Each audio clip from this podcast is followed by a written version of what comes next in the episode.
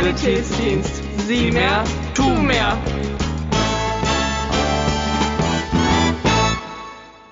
Hallo und herzlich willkommen bei einer neuen Folge von Hören und Helfen, der SSD-Podcast. Mein Name ist Sina Bartnick, ich bin Freiwilligendienstleistende bei den Maltesern und ich freue mich sehr, dass du heute wieder eingeschaltet hast. Wir haben heute einen weiteren tollen Gast bei uns, Herrn Krautz. Herr Krautz, möchten Sie sich einmal vielleicht auch wieder in drei Sätzen kurz vorstellen?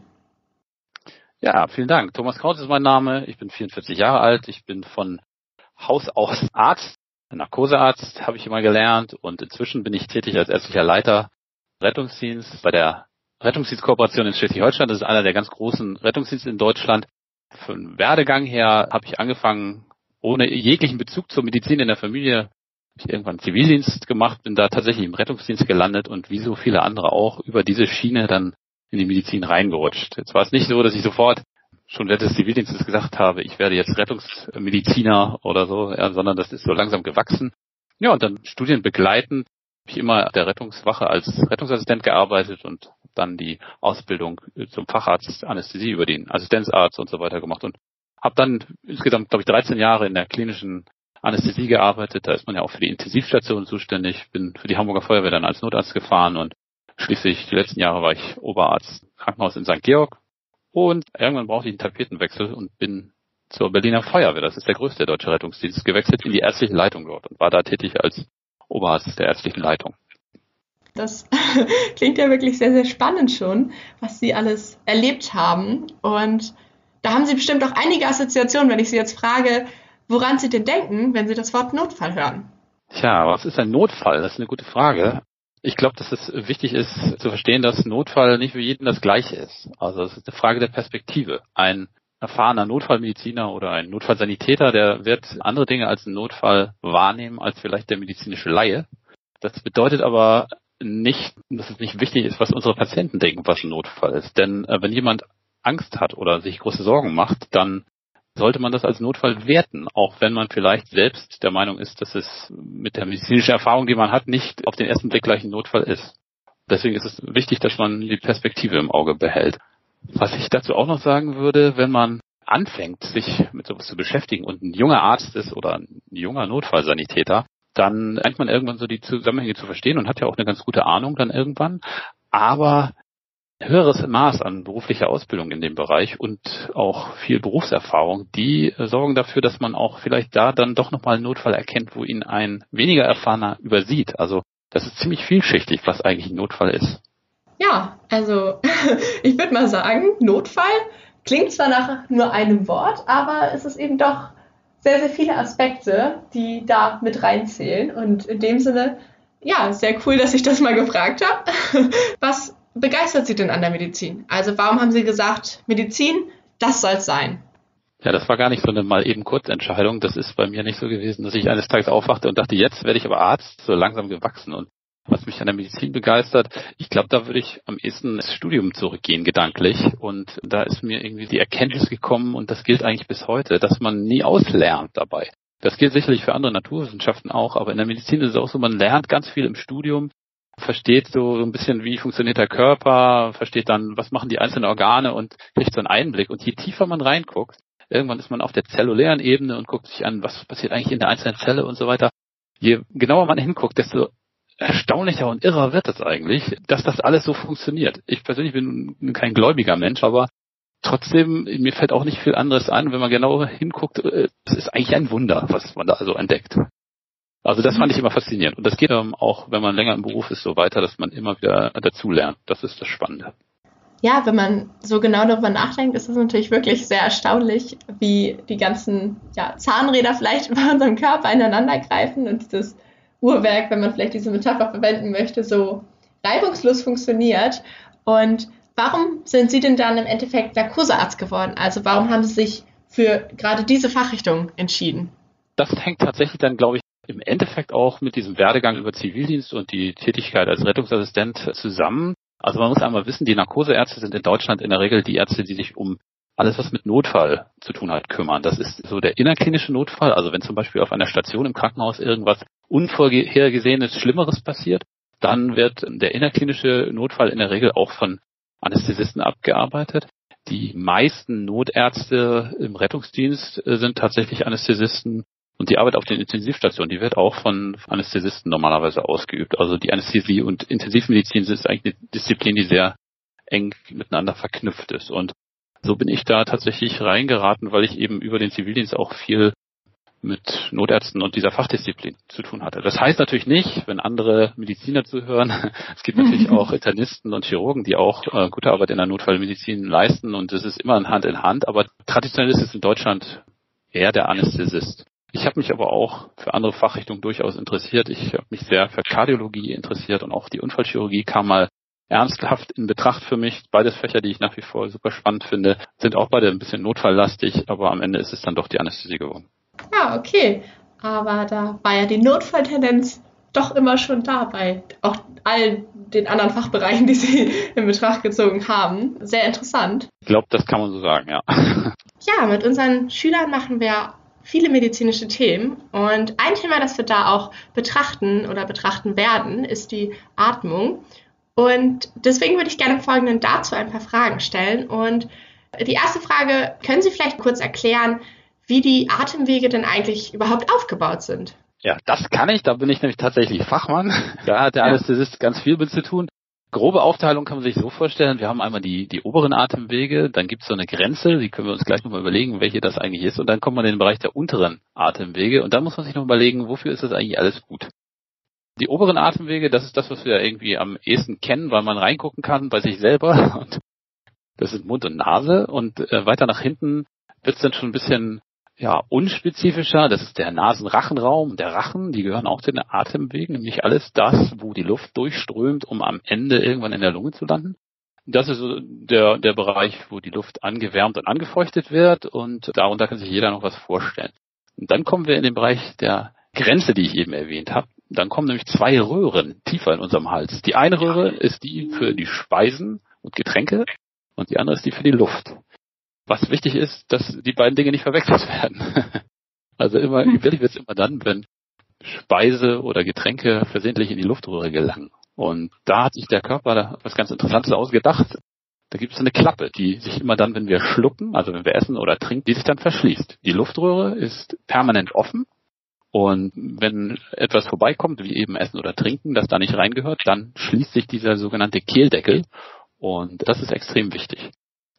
Die andere Röhre, die gehört nicht zu den Luftwegen, das ist die Speiseröhre, das ist ein Muskelschlauch, der eigentlich schlaff ist und sich nur öffnet, wenn dort Speise sozusagen muskulär durchgepresst wird oder auch Getränke natürlich. Diese Grenze ist so wichtig, weil sie eben abschirmt davor, dass Dinge in die Lunge geraten, die da nicht reingehören. Die unteren Luftwege gehen dann los mit der schon erwähnten Luftröhre. Trachea ist die auf Schlau und die geht dann im Halsbereich, da ist ja der Kehlkopf oben drüber, wo auch die Stimmbandebene ist. Das ist übrigens die wichtige Ebene, die exakte Grenze darstellt. Diese Stimmbandebene ist der Eintritt in die unteren Luftwege. Die Stimmbänder bilden ja unsere Stimme, wie der Name schon sagt, mit der ausströmenden Luft. Und wenn wir da weiter nach unten gehen, dann verzweigt sich diese Luftröhre irgendwann in zwei Hauptbronchien, links und rechts. Und auf der linken Seite gibt es dann zwei weitere Abzweigungen. Auf der rechten Seite gibt es drei Abzweigungen. Das hängt mit der Lage des Herzens zusammen. Und dann gliedert sich dieser Baum, man spricht da auch vom Bronchialbaum, der gliedert sich immer weiter auf, wie so ein Baum. Das heißt also, aus dicken Ästen werden immer feinere Verästelungen. Die heißen dann Bronchiolen und irgendwann Bronchioli. Und die kleinsten Teile der Atemwege sind im Grunde die Lungenbläschen. Und in den Lungenbläschen, die sind eben entscheidend, da findet die eigentliche Atmung statt, also der Gasaustausch. Ich habe eben schon gesagt, man muss sich einmal überlegen, was macht das Ganze eigentlich? Warum ist Atmung wichtig? Es geht eigentlich nur darum, unseren Zellen Kraftstoff zur Verfügung zu stellen. Und der ist eben in Form von Sauerstoff. Der Sauerstoff, wissen wir alle, befindet sich in der Luft und der muss irgendwie zu den Zellen im Körper. Das heißt, er muss ins Blut übertreten. Und das passiert genau in diesen Lungenbläschen. Jedes Lungenbläschen ist von einer sehr dünnen Ader umgeben und dort fließt eben Blut durch und die roten Blutkörperchen können den Sauerstoff aus der Luft binden und ihn weiter transportieren, wo er dann an die Zellen abgegeben und in Energie umgewandelt wird. Es gibt auch ein Abbauprodukt von dem Ganzen, das kennen auch alle, das ist das CO2. Das produzieren die Zellen, wenn sie Energie ver verbrennen sozusagen.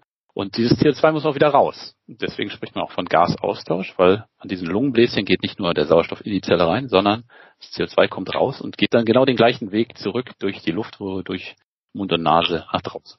Ja, vielen, vielen Dank für diese ausführliche Beschreibung. Ich hoffe, dass sich jetzt unsere SSD-Schüler ein gutes Bild davon machen können, wie die Atemwege genau aufgebaut sind. Und was kann man denn jetzt machen, wenn man zum Beispiel irgendwo unterwegs ist und jemand dort bewusstlos ist, dass man sicherstellt, dass die Atemwege freigehalten werden? Denn ja, gerade bei bewusstlosen Personen ist es ja auch eine Gefahr, dass die vielleicht da dann Probleme haben und die Atmung ist ja sehr elementar für unseren Körper und seine ganzen Funktionen.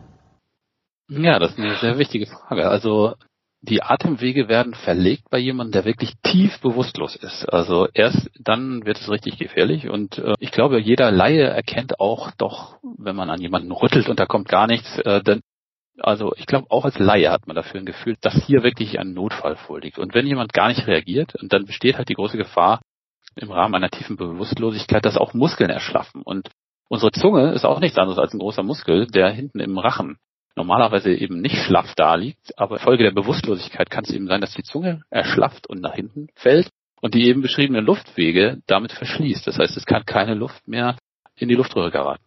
Und hier kann man durch eine sehr einfache äh, Handhabung, einfach durch das Vorziehen des Kiefers, das leichte Überstrecken des Halses, im Rahmen natürlich, kann man die Luftwege wieder frei kriegen und einfach dafür sorgen, dass Luft wieder in die Luftröhre reinströmen kann.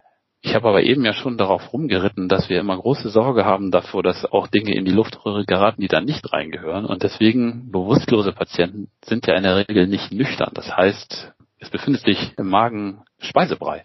Und die große Gefahr besteht, dass in einer tiefen Bewusstlosigkeit diese Speisereste rückwärts durch die Speiseröhre in den Mund- und Rachenraum gelangen und von dort dann auch in die Lunge gelangen können. Und deswegen ist es auch wichtig, dass man zum Beispiel ganz Basismaßnahmen in eine stabile Seitenlage macht, damit möglicherweise Mageninhalt nach draußen laufen kann. Im schlimmsten Fall, wenn man jemanden bewusstlos vorfindet und der tatsächlich richtig Erbrochenes im Mund hat, das gibt's gar nicht mal so selten, weil das rausläuft, aus dem Magen, dann muss man sich gut überlegen, über seinen Schatten zu springen und tatsächlich das da rauszuholen. Also wenn der Atemweg verlegt ist, dann kann man das manuell mit den Händen da rausholen. Ja, oh Mann, da ähm, muss man sich das auch einmal bewusst machen, dass solche Entscheidungen dann vielleicht an der Stelle die richtigen sind, auch wenn es natürlich erstmal vielleicht nicht so das beliebteste ist, was man dann machen würde. Genau, es kostet Überwindung und es macht Sinn, sich rechtzeitig mit solchen Sachen auseinanderzusetzen. Und wenn man sich vorher mal Gedanken gemacht hat, was mache ich eigentlich, wenn sowas passiert, dann funktioniert es viel besser, wenn man wirklich in die Situation kommt. Dann würde ich mal sagen, sind die Schüler ja hier schon auf einem echt guten Weg, weil sie ja durch das Zuhören hier bereits sich mit diesem Thema auseinandersetzen und in dem Sinne ja schon jetzt ihre Gedanken mal daran verwenden, was wäre wenn und ja, dann hoffentlich auch für den Ernstfall besser gewappnet sind. Genau, in diesem Sinne die nächste Frage. Was können die Schüler tun, wenn jemand vielleicht Atemprobleme hat?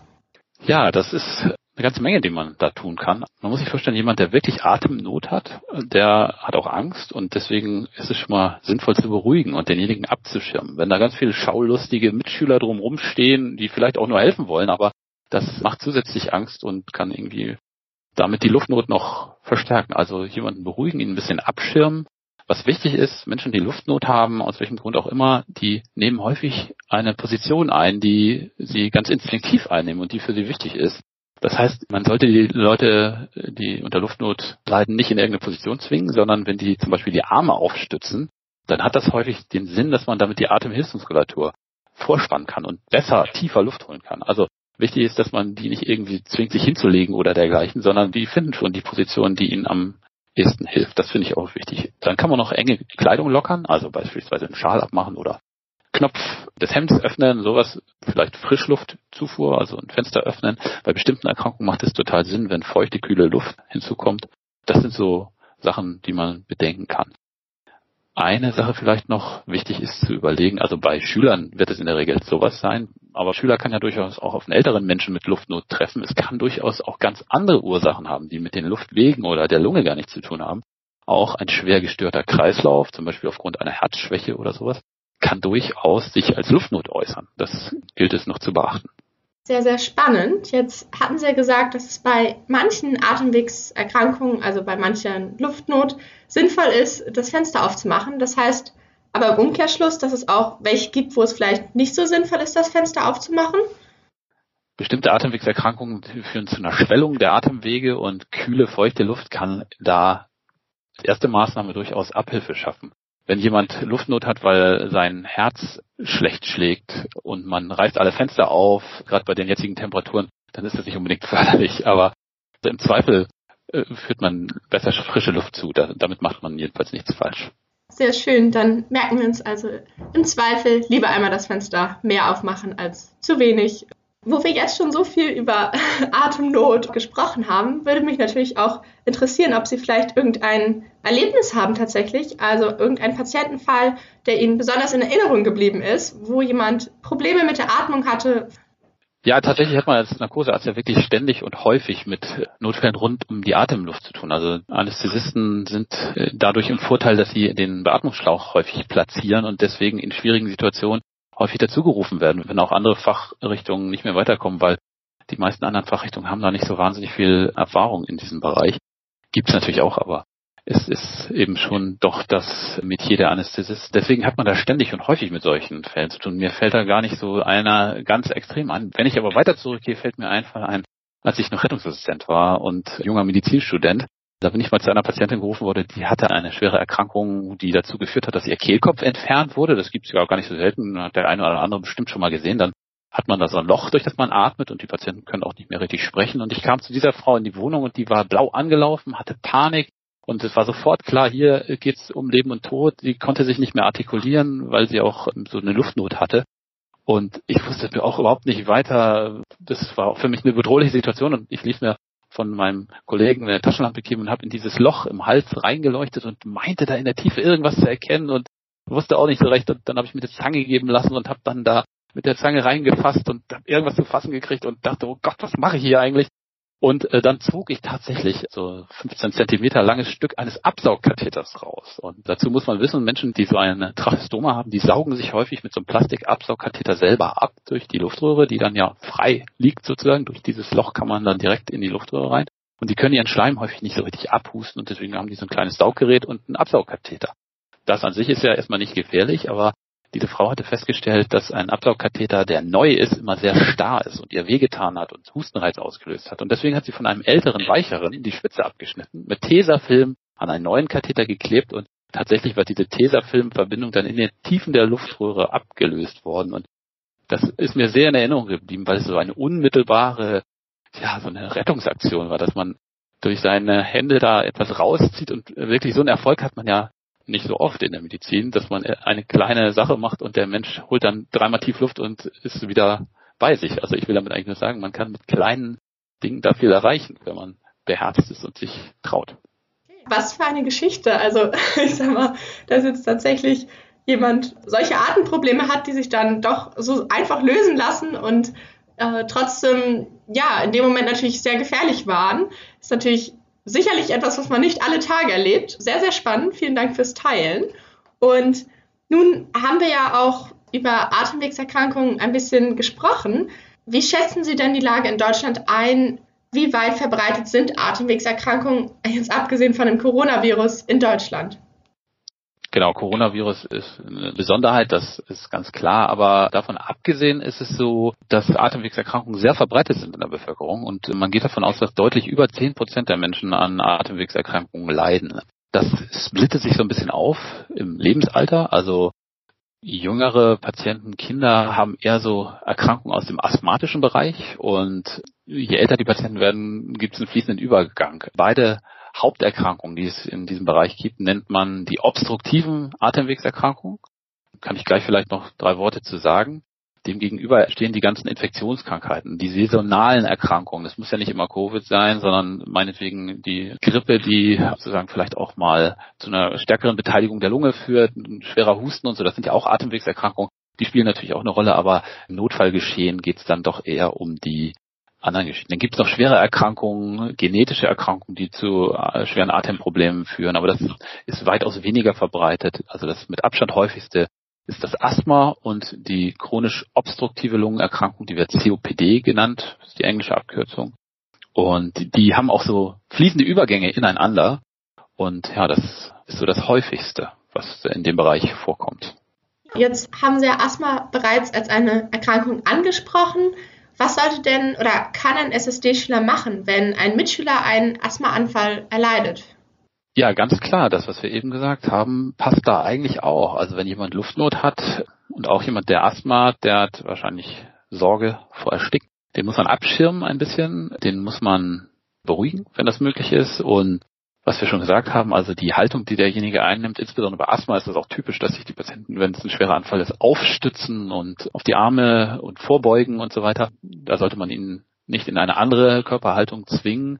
Und dann ist es ja so, dass Leute, die Asthma haben, häufig auch Medikamente dabei haben. Zum Beispiel ein Asthma-Spray. Die wissen eigentlich sehr gut, wie man das nimmt, aber wenn es wirklich ein starker Anfall ist oder das gerade nicht griffbereit ist, sondern irgendwo in der Schultasche vergraben oder so, dann ist es natürlich wichtig, dass man beim Einnehmen der eigenen Medikamente hilft. Also fangen natürlich nicht an, im Bereich von Schülern irgendwelche Medikamente selbst zu geben, die da herumfliegen, sondern es geht darum, dass der Patient vielleicht sein eigenes Asthma-Medikament noch nicht genommen hat und dann kann man ihm dabei assistieren. Man muss aber auch ein bisschen aufpassen, dass man da nicht überdosiert. Jemand, der sehr Panik hat und sehr große Angst hat. Also diese Medikamente haben auch Nebenwirkungen, die darf man jetzt nicht sozusagen völlig ungehemmt nehmen. Aber das wissen die Patienten eigentlich selber sehr gut. Ja, also es ist ja sehr, sehr cool, dass es solche Asthma-Sprays gibt, die tatsächlich dann eine Besserung versprechen. Wie wirken denn solche Asthma-Sprays? Also warum funktionieren die eigentlich? Also es gibt zwei Arten von Sprays, die zur Asthmatherapie eingesetzt werden. Es gibt noch mehr, aber so, so zwei grobe Arten. Das eine ist eher so ein Langzeitspray. Das hilft in der Akutsituation nicht so richtig. Das nehmen die Patienten regelmäßig einmal oder auch mehrmals am Tag. Da geht es meistens darum, das sind entzündungshemmende Wirkstoffe. Also äh, Asthma ist ja eine Erkrankung, das haben wir eben noch gar nicht erwähnt. Das Problem beim Asthma ist weniger, dass man keine Luft hineinbekommt. Man denkt das immer so, Luftnot heißt, man kann nicht richtig atmen, sondern das Problem ist eher, dass die Atemwege sich verengen und durch verschiedene Reaktionen auch so zuschwellen, durch Schleimhautschwellung und so weiter. Und die Luft geht eigentlich immer noch rein, aber sie geht nicht mehr richtig raus. Das ist das Problem beim Asthmaanfall. Und ja, dieses Langzeitspray, was ich eben erwähnt habe, das dient dazu, die Entzündungsreaktion zu hemmen und dafür zu sorgen, dass nicht so viel Schleim produziert wird und dass die Schleimhaut der Atemwege nicht so sehr anschwillt. Das hilft langfristig. Aber das hilft eben nicht in der Akutsituation. In der Akutsituation haben die Patienten meistens ein gut Spray dabei und das hat einen ganz anderen Wirkmechanismus. Das wirkt über Rezeptoren, die es überall im Körper gibt. Und diese Rezeptoren bewirken unter anderem an der Lunge, dass es eben zu einer Weitstellung der Atemwege kommt, insbesondere der Bronchien und Bronchioli, also der kleineren Bronchien und die sind halt im akuten Asthmaanfall ohnehin verengt und lassen die Luft nicht mehr so richtig raus. Und dieses Spray bewirkt, dass eben eine muskuläre Weitstellung erfolgt und die Luft hoffentlich wieder besser rein und raus geht. Ja, das ist so der Wirkmechanismus von dem Akutspray. Und das darf man eben nicht zu sehr überdosieren, wenn man das völlig hemmungslos nehmen würde. Diese Rezeptoren, die dafür sorgen, dass die Lunge weit gestellt wird, die können am Herzen zum Beispiel, die gleichen Rezeptoren über das gleiche Medikament dafür sorgen, dass es zu einer Zunahme des Herzschlags kommt. Und das ist eine Nebenwirkung, die man, die man wissen muss. Aber wie gesagt, wenn man demjenigen hilft, sein Spray zu nehmen, macht man eigentlich nichts falsch. Der weiß ganz gut in der Regel, wie oft er das dosieren darf. Also das ist was, was wirklich ein Schüler auch gut machen kann. Das ist natürlich eine gute Info, dass im Zweifel so jemand, der weiß, dass er an Asthma erkrankt oder diese Vorerkrankung hat, dann auch so ein Asthma-Spray hat und dass man dann vielleicht einfach nur da sein muss und die Person daran erinnern sollte, hey, sag mal, hast du nicht so ein Spray? Und man dann so auch schon helfen kann. Das ist natürlich sehr, sehr cool. Jetzt sind wir eigentlich auch schon am Ende unserer Folge angelangt und in dem Sinne habe ich noch die Frage an Sie, gibt es irgendetwas, was Sie gerne unseren Zuhörern und Zuhörerinnen noch mitteilen möchten? Ja, wenn der eine oder andere darüber nachdenkt, sich auch vielleicht später in seinem beruflichen Leben mit Themen rund um Notfälle und Medizin zu beschäftigen, dann ist ja ein Rettungsdienst durchaus was, was einem in den Sinn kommen könnte. Und da ich ja nun bei einem großen Rettungsdienst arbeite, mache ich natürlich auch gern dafür Werbung. Aber ich würde gerne eine Sache loswerden, so ein bisschen damit aufräumen. Ein Rettungsdienst ist nicht ganz so, wie man sich das vielleicht im Klischee immer vorstellt, dass es ständig nur um massivste Notfälle und äh, Blaulichteinsätze und Blut und weiß ich nicht was geht. So eine Vorstellung ist ja verbreitet. Aber wenn jemand die Idee hat, ich möchte vielleicht Krankenpfleger oder Krankenschwester werden, ich interessiere mich für Altenpflege, ich interessiere mich insgesamt für soziale Berufe, dann würde ich einfach mal den Tipp geben, sich auch den Beruf des Notfallsanitäters mal ein bisschen genauer anzugucken, denn das ist weniger das Klischee vom Blaulichthelden, als dass es einfach ein sozialer Beruf ist, wo man sehr viel mit Menschen zu tun hat und sehr viel Abwechslung das auch bietet. Man kommt wahnsinnig viel rum und es gibt auch mal ein bisschen Action zwischendurch, aber nicht lange nicht so, wie man sich das klischee-mäßig immer vorstellt. Also bisschen Werbung für den Beruf und natürlich, wer Lust hat und geduldig ist, äh, kann sich auch immer überlegen, Medizin zu studieren. Ja, wer weiß, vielleicht gibt's ja den ein oder anderen Zuhörer, Zuhörerin unter euch, die tatsächlich mit dem Gedanken spielen. Also ihr hört, es ist ziemlich cool und falls ihr noch nicht vom Notfallsanitäter gehört habt, wir haben dazu auch eine erste Folge gedreht mit Tobias Malota. Also hört da gerne auch nochmal rein. Und ja, vielen Dank erstmal, Herr Krautz, dass Sie heute hier als Gast dabei waren. Gerne, sehr gerne, hat Spaß gemacht. Und dann hoffen wir, dass ihr wieder reinschaltet, wenn es wieder heißt. Schulsanitätsdienst. Sieh mehr, tu mehr.